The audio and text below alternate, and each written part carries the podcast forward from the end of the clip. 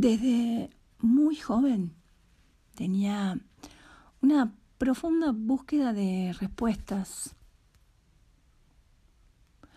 Había un mundo interior en mí, un mundo en el que yo me sentía a salvo. Me sentía a gusto. Pero esto lo sentía así porque para mí el afuera era bastante hostil y sentía que había mucha contradicción. No podía entender muchas cosas del mundo. Entonces, a lo largo de esa búsqueda, que en esa época realmente, te soy honesta, no sabía qué era lo que estaba buscando. Ni tampoco sabía que era una buscadora, simplemente había un impulso. En ese impulso y en ese camino y en esas decisiones que iba tomando, buscando sin saber qué buscaba, simplemente me abría. Me encontré con diferentes enseñanzas, diferentes eh, ideas que me iban nutriendo, pero, pero en porciones, no totalmente, ya que ninguna de estas cosas en las que yo me metía a practicar algo eran completas en sí mismas. Me aportaban algunas respuestas, pero no todas las respuestas. Hacía algunos talleres, algún retiro, prácticas meditativas, lecturas. Recuerdo que resumía libros que tal vez me resultaban muy interesantes, pero siempre había más preguntas. Me cuestionaba. Me cuestionaba en mis pensamientos, me cuestionaba lo que estaba escuchando afuera, me cuestionaba lo que me parecía que era verdad hasta ese momento, incluso mi, propia forma de ver, en mi relación con mis padres o las parejas, los trabajos que tenía. Todo me resultaba muy interesante de observar y a la vez me generaba preguntas. Entonces, Recuerdo que leía libros, uno de los primeros libros que me llamó la atención fue Cartas a Claudia, era muy chica. Te repito que no sabía bien lo que buscaba, pero había realmente una atracción por encontrar eh, respuestas. No estaba conforme con el mundo que estaba viendo. Y todo lo que sentía me generaba contradicción porque una de las cosas que me pasaba en la época escolar, tanto en la primaria como en la secundaria, era que no podía formar parte de grupos, porque los grupos se dividían en sí mismos. O eras de un grupo o eras del otro. Y no podía llevarme mal con uno de los grupos, o sea, tener opiniones en contra de otros. Eso Hoy lo veo, pero en ese momento era realmente problemático. Yo no lo veía de esta forma, veía que realmente era yo la que tenía un problema. Yo era la que no podía formar parte.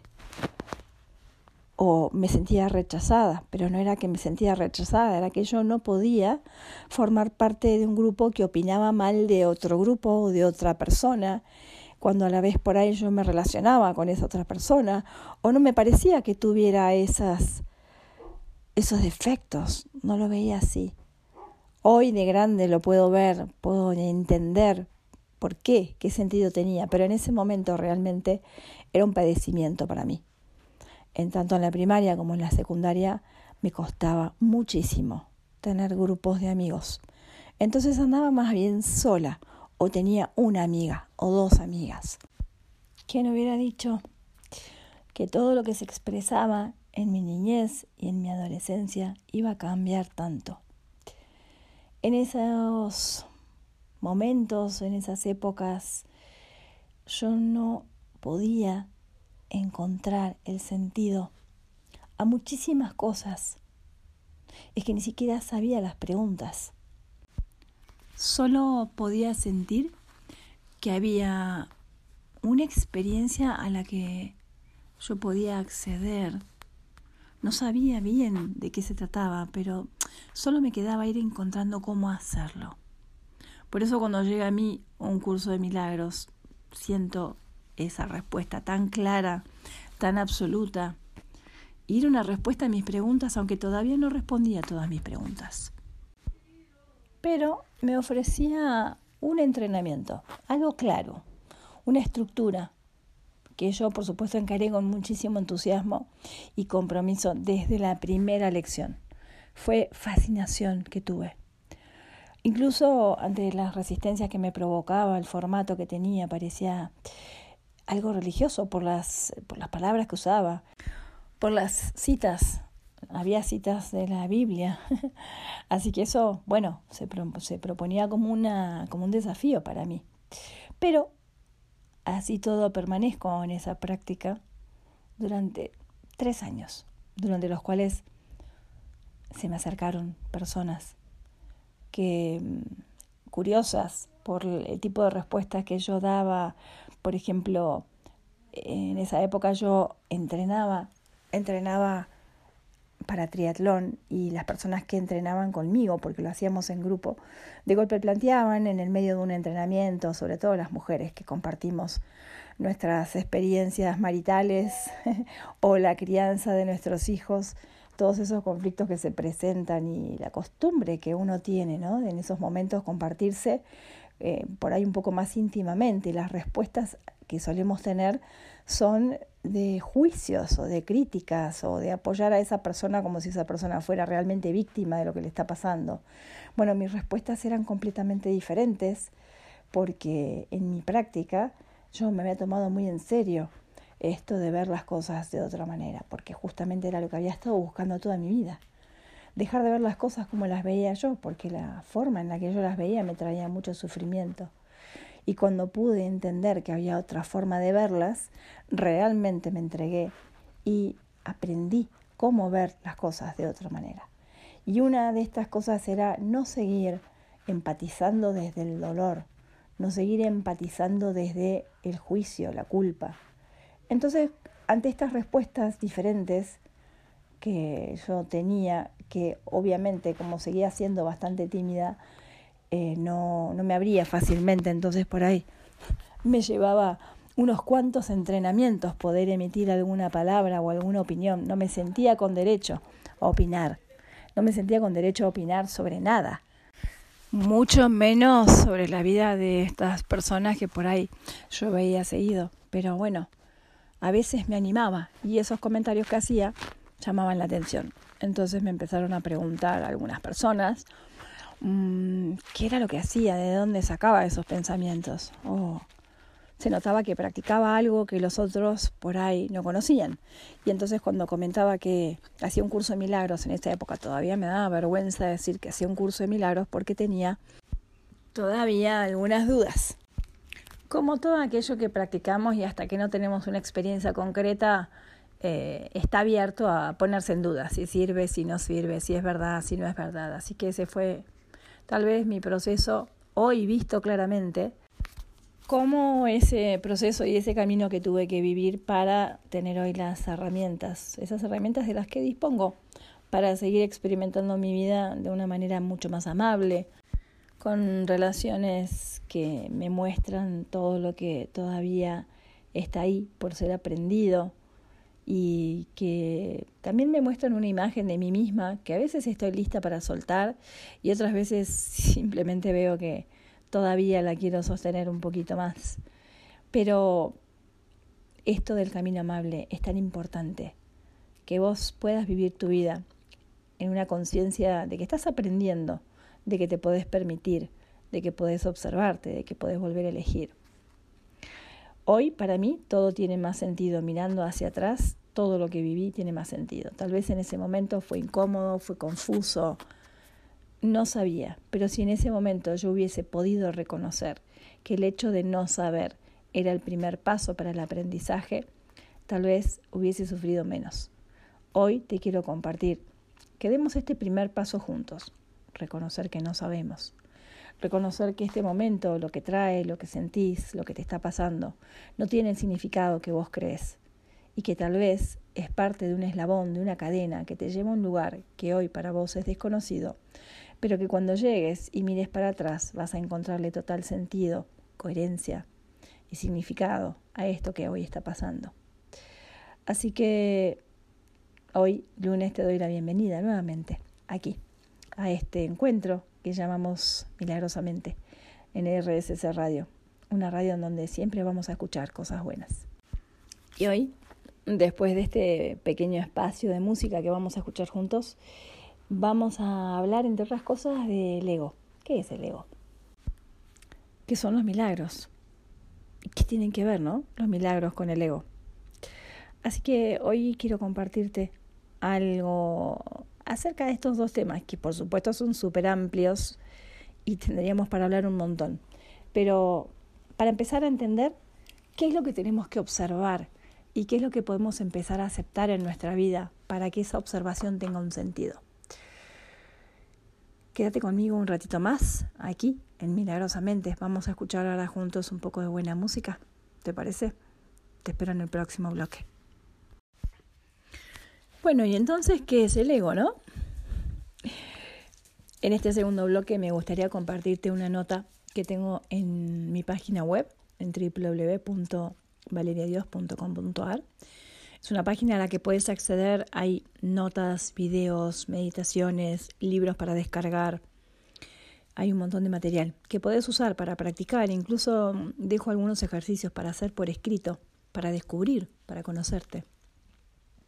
Bueno, en la parte de, mm, de lo que llamamos UCDM, eh, vas a ver que hay varias solapitas. Hay una que dice UCDM y hay una que dice preguntas y respuestas. Entonces, en esta, que dice que es el ego, te voy a compartir la nota que, que dejé para que, para que vos puedas leer cuando accedas a la página. Dice, el ego no es nada. Y aunque pareciera una extraña declaración, es la verdad más absoluta. En la psicología tradicional se lo define como la conciencia de un yo individual. El yo existe gracias a un complejo sistema de pensamientos que lo alimenta. Recordemos que ese yo es una idea en la mente y que la persona o individuo es la manifestación o el efecto de ese yo, identificado con ese esos pensamientos o ese programa. El ego entonces no es el cuerpo ni la persona, sino el contenido de la mente, el programa en esa mente que hace que ella se identifique con un yo separado y crea entonces que es un yo que posee todas las características de un cuerpo. Es por esto que la mente está en conflicto y lo expresa a través del cuerpo. El ego es entonces un sistema de pensamientos con el que yo, persona, me identifico y uso para vivir mi experiencia de una manera muy personal. En latín, persona significa máscara de actor, personaje teatral. El ego programa nace en la mente y se va desarrollando como un mecanismo de supervivencia y búsqueda de la felicidad. El problema con ese sistema de pensamientos es que nace de la idea de estar separado del todo, del amor o de Dios, y por ende carece de esto en su esencia. Así que todo lo que percibe en el mundo también carece de esto. De hecho, no acepta ni comprende la unidad, ni a Dios, ni nada que no pertenezca al nivel de la forma y de los límites. En el mundo Muchas veces se habla del ego como algo malo, egocéntrico, egoísta, ególatra, etc. Hacemos una extraña disociación que nos separa de él como para autoconvencernos de que es algo que no podemos eliminar o trascender. El ego no es un ente aparte de mí, ni es una fuerza poderosa que me posee y contra la que no puedo hacer nada. No, el ego, es solo un sistema de pensamientos en mi mente. Con el enfoque me identifico y luego niego el haberlo hecho yo. Me identifico con algo y luego, luego niego haberlo hecho yo mismo. Parece una voz en mi cabeza, un encadenamiento de pensamientos que no paran y condicionan mis emociones, mis deseos, mi naturaleza. Bien, Dijimos que es un sistema de pensamientos, es decir, una forma de pensar, y que habita en nuestra mente. Así que aquí está la clave. Es algo que está en nuestra mente y precisa de mi atención para funcionar como mi guía y tener éxito. Así que veámoslo de cerca. Si propone pensamientos que corresponden al futuro y estos pensamientos me generan tensión o ansiedad y yo puedo darme cuenta, entonces también puedo elegir no seguir atendiendo esa propuesta mental y volver a lo que este momento me pide que atienda. Así es que yo soy quien puede dejar de elegir al ego como mi guía en la mente. Hay características del ego que podemos comenzar a atender para desarrollar la capacidad de elegir a través de esa observación. Sí, se necesita tiempo, ya que todo lo que ahora percibe lo percibe desde el pasado y al usar ese pasado como parámetro de experiencia evalúa el presente en base a una proyección hacia el futuro. Es decir, nunca ve lo que realmente este momento está ofreciendo. El ego siempre necesita el tiempo, porque todo lo percibe desde el pasado. Por ejemplo, ante una situación en la que nos presentamos ante otros, Elegimos un comportamiento adecuado para obtener una mejor impresión acerca de nosotros mismos. Sin conocer a una persona que nos presentan, hacemos un escaneo rápido para decidir si tiene sentido o no abrirnos a esa reacción. O en una decisión, por ejemplo, que implique compromiso. También usamos el pasado como aprendizaje para no cometer los mismos errores a futuro podríamos ver muchísimos ejemplos de cómo funciona usando el tiempo. Usa el pasado y el futuro para no vivir plenamente el presente. A través del ego también la percepción es el medio por el que se interpreta todo, lo que él llama realidad. Y usa los sentidos del cuerpo para esto.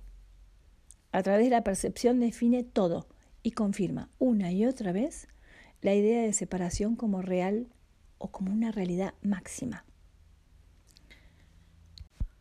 La percepción es el medio por el cual confirma que hay otro además de él, poniendo el acento siempre en las diferencias. Pero, ojo, buscando la unidad y el amor a través de la unión de los cuerpos, de los pactos, de los grupos, de los compromisos, de las metas en común pero necesita la percepción a través del cuerpo.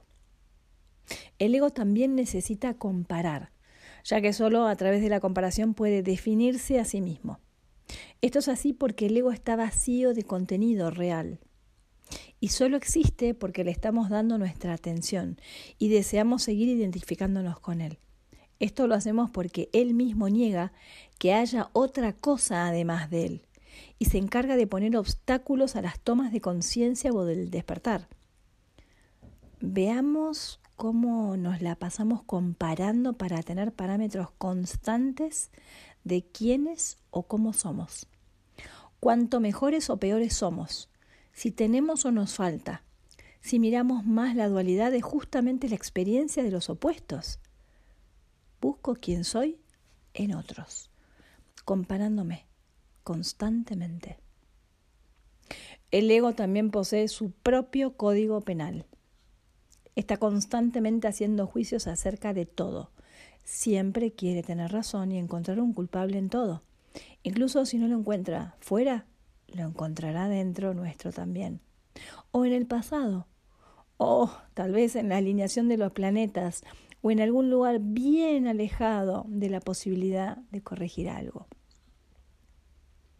Veamos cómo perdemos nuestra paz solo por querer tener razón. Miremos cómo incluso somos duros con nosotros mismos sosteniendo que solo así podemos lograr algo significativo. Ideas de autoexigencia, sacrificio, esfuerzos como medios válidos para obtener los mejores logros. Son razonamientos que defendemos y tienen un alto costo. Veamos cómo Atacamos duramente condenamos lo que percibimos como errores afuera, sobre todo si nos afectan directamente. Veamos cómo nos ensalzamos con la queja y nos da placer reunirnos y hablar mal de otros, quejarnos de lo mal que están las cosas. Este tipo de honestidad, de mirar dentro nuestro, nos puede llevar a preguntarnos para qué y dar comienzo entonces al desarrollo de lo que podemos llamar la autoobservación de este sistema de pensamientos que jamás nos aportará un verdadero conocimiento y menos una paz perdurable. Bueno, hasta aquí esto es una parte de, de una, una lectura que te propongo que hagas, está dentro de mi página web. Ahora vamos a continuar, ¿sí? Vamos a continuar hablando un poquitito del ego, vamos a continuar con lo que es la culpa, el miedo, ¿sí? El cuerpo. Pero vamos a hacer primero una pequeña pausa con un poco de buena música y un espacio para ir a buscar un tecito, un mate, algo con lo que quieras acompañar este momento. Te espero en el próximo bloque para seguir descubriendo este programita mental que llamamos ego y al que podemos empezar a desvanecer juntos solamente con mirarlo. Quédate conmigo en Milagrosamente. Gracias por quedarte un ratito más conmigo. Vamos a seguir descubriendo al ego. Todo lo que te resulte mm, familiar, te resuene, anótalo. Anótalo o, o volvé a escucharlo porque te puedo asegurar que conocer este sistema de pensamientos, este programa, como algo que no es lo que sos, sino simplemente que es una propuesta, te va a ayudar a tomar mejores decisiones, a poder salirte de patrones de conducta, de condicionamientos mentales que te hacen eh, caer siempre en los mismos lugares y sentir siempre las mismas cosas, aunque las cosas afuera cambien, las personas cambien, todo tu entorno se manifieste de la mejor manera posible, incluso vos te puedas sentir triste nuevamente, enojado nuevamente, poder ver cuál es la causa de todo esto. No es que tengamos que cambiar de forma de ser, pero es que tenemos que reconocer por qué somos como somos, por qué sentimos como sentimos, para poder empezar a hacernos preguntas. ¿Para qué? ¿Por qué? Y entonces conocernos a nosotros mismos nos va a dar la libertad de vaciarnos, reemplazar, soltar, borrar, sanar aquello que no nos funciona para ser felices. Así que vamos a continuar con este pequeño despliegue de explicaciones acerca del ego. Voy a seguir leyéndote unos parrafitos más, la última partecita del ego, y después nos vamos a meter en los milagros. ¿Qué te parece? Vamos a continuar con esta sección que dice las cosas, ¿no? De las que depende el ego para existir. La culpa y el miedo son su base.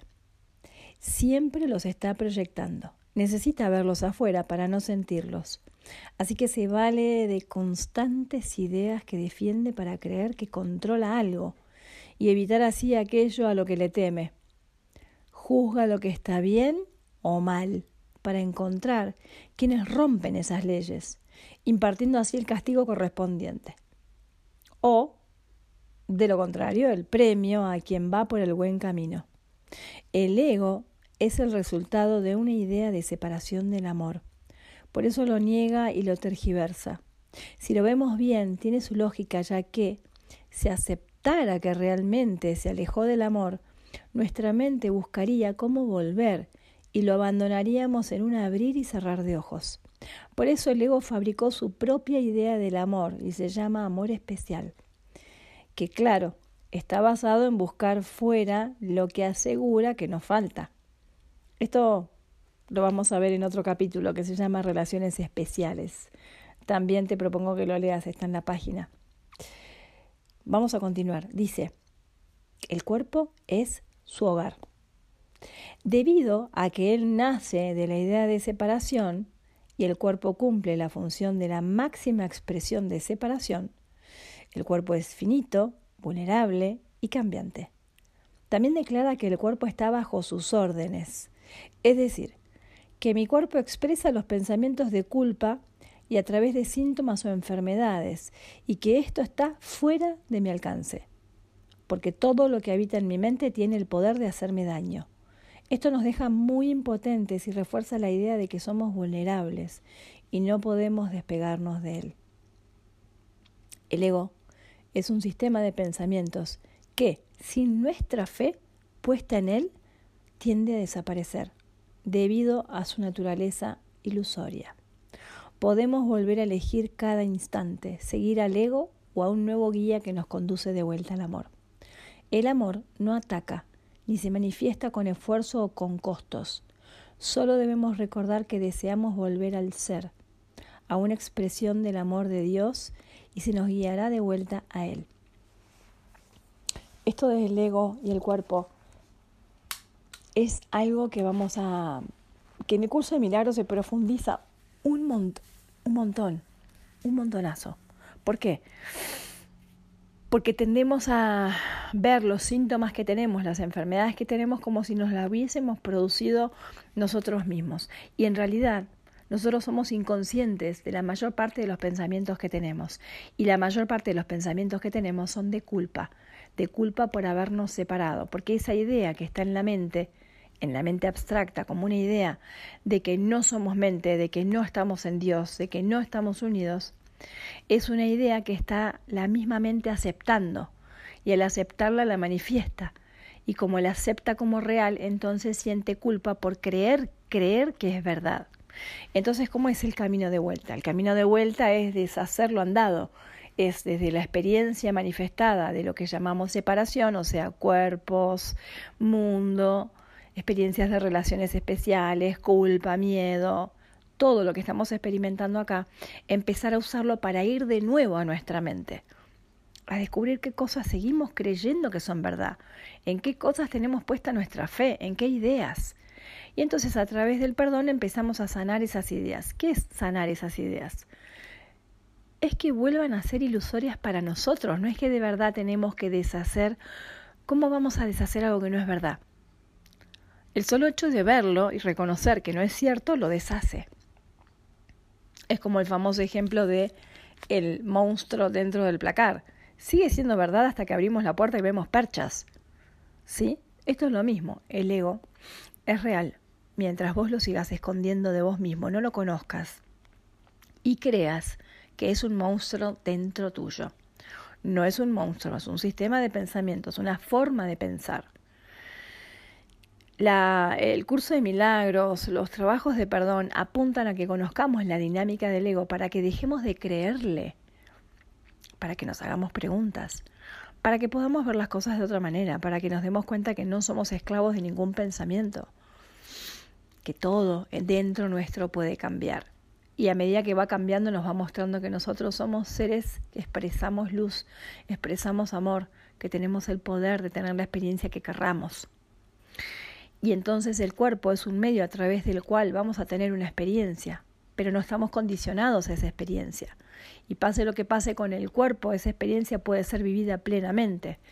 La experiencia en sí no habla de algo malo o bueno en nosotros. La experiencia en sí solo es vivida plenamente desde una mente que sabe que es mente y que no tiene problema con vivir la experiencia de cuerpo porque es una ilusión, es parte de una experiencia.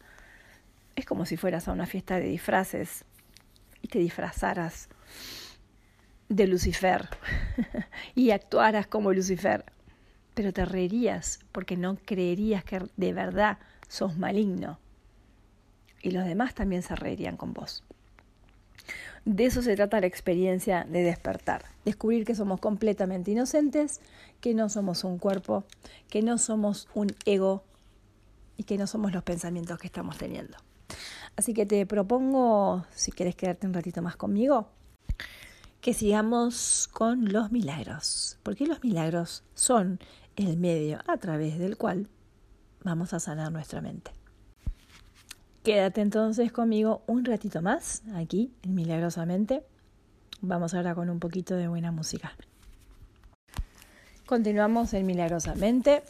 Como siempre te comparto los medios a través de los cuales te puedes comunicar conmigo, seguirme, buscar material, empezar a practicar, ver qué es lo que te resuena. Mi nombre es Valeria Dios, facilito hace más de 15 años un curso de milagros y prácticas del perdón trascendental o no dual, que están alineadas a eh, la práctica del curso y la práctica no dualista. Puedes encontrarme en mi página web que hay un montón de material si querés para leer, para escuchar, libros para descargar www.valeriadios.com.ar.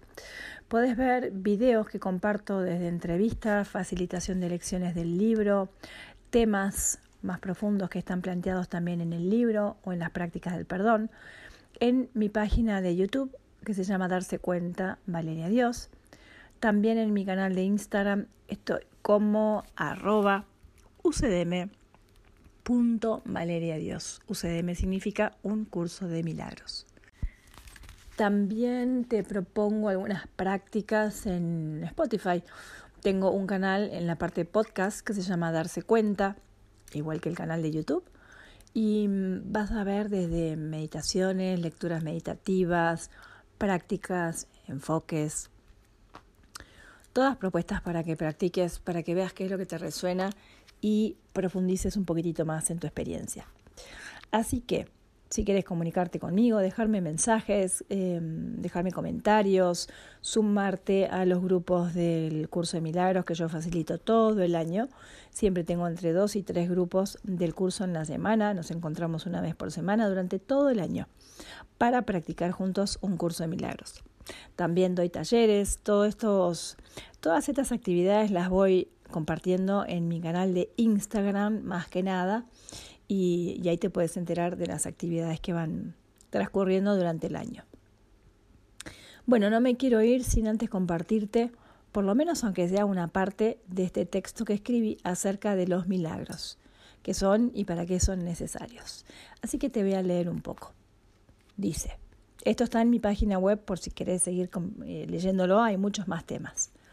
Pero este es acerca de los milagros. Dice, UCDM que es un curso de milagros, usa este término para referirse a la corrección de nuestra percepción, al cambio de mentalidad. Antes de profundizar en la respuesta de qué son, vamos a entender por qué sería necesario un cambio de mentalidad.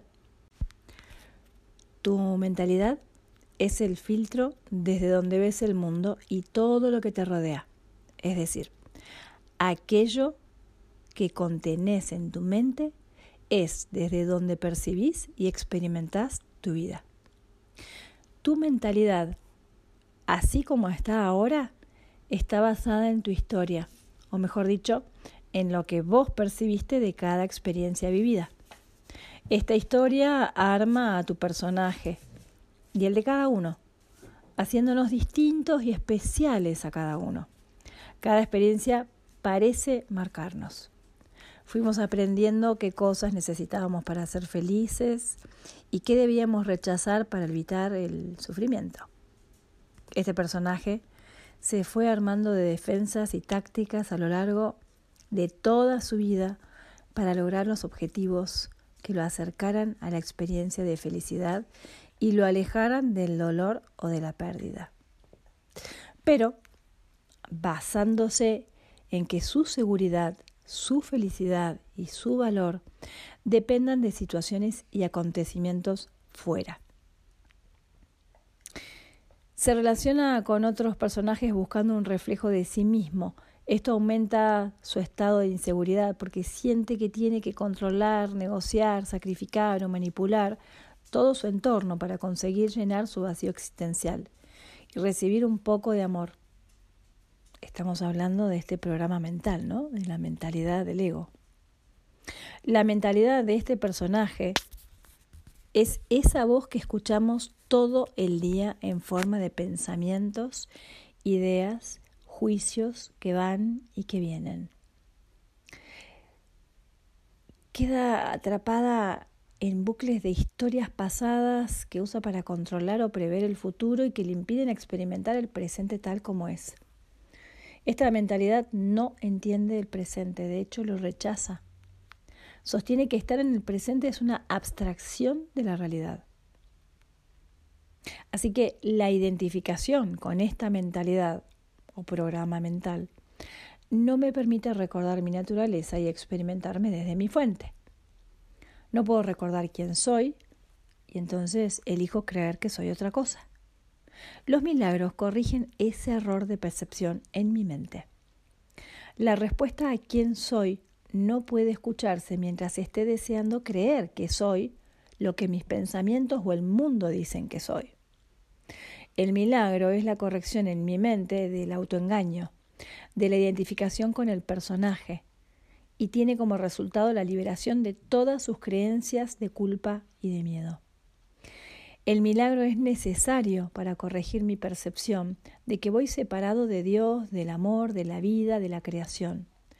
Es necesario en esta experiencia justamente para completar el propósito del ser, que es experimentarse a sí mismo en toda expresión con total pureza e inocencia. ¿Por qué? ¿Por qué los milagros? Porque todo con lo que me relaciono lo voy percibiendo desde mi mentalidad y según el contenido mental que tenga, será mi experiencia. Por ejemplo, si dejo de identificarme con una mentalidad carente y conecto con el recuerdo de que es imposible que viva la carencia, porque mi naturaleza es abundante, entonces a través del milagro quedará corregida mi creencia de escasez, no merecimiento o carencia, y la abundancia será lo que experimentaré. Los milagros son necesarios en la mente para su sanación. Necesita sanar, esa mente necesita sanar para cumplir su propósito, que es estar unida a Dios creando desde esa conciencia. Una mente que es sana es una mente que va unida a la vida, a la energía de la creación y se vuelve extensiva de su propia esencia, que es el amor ilimitado. Una mente que sana se vuelve guía y luz para otras que quieren despertar. Incluso sin que esa sea su función en las formas, puede ser, por ejemplo, médico, maestro, ama de casa, político, amigo, etc. Y estar irradiando luz en cada encuentro. El milagro transforma una mente conflictiva en una mente pacífica y receptiva, alineada con su naturaleza y conectada con su infinito poder creador. Los milagros son naturales porque están dirigidos por la voz de Dios en nuestra mente. Nuestra naturaleza está unida a Dios. Tenemos la capacidad de escuchar su guía todo el tiempo. No estar escuchando es lo que nos produce conflicto, porque no somos conscientes de ello y eso nos hace sentir solos y confundidos con respecto a nuestro poder.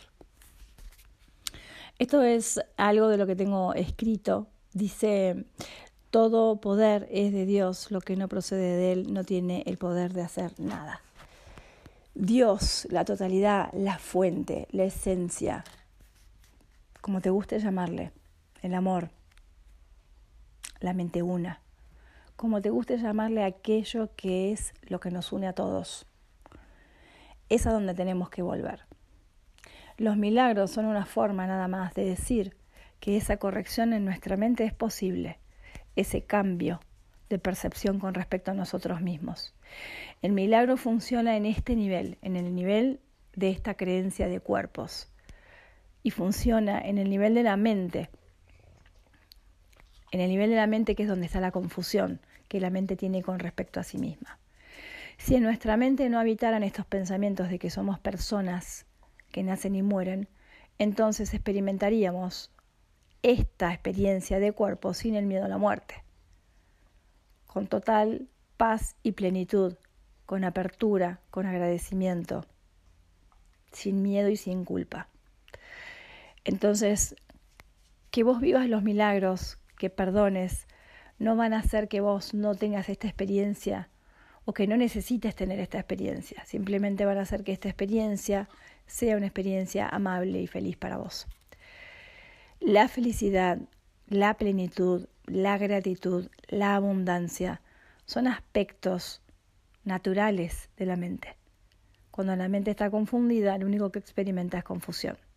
Por eso te propongo que si querés sanar, si querés vivir una vida más plenamente, si sentís que hay un llamado, busques una práctica que sea afín, una práctica que te resuene, una práctica que sea amable, que te traiga bienestar, que te traiga paz, Y entonces que mediante esas experiencias de pasos vayas encontrando un camino de aprendizaje que sea más amable para vos. Los milagros son entonces esa corrección en nuestra mente. Se restablece la cordura, se restablece la naturaleza de la mente y eso tiene efectos en nuestra experiencia, porque la mente crea y crea aquello en lo que cree.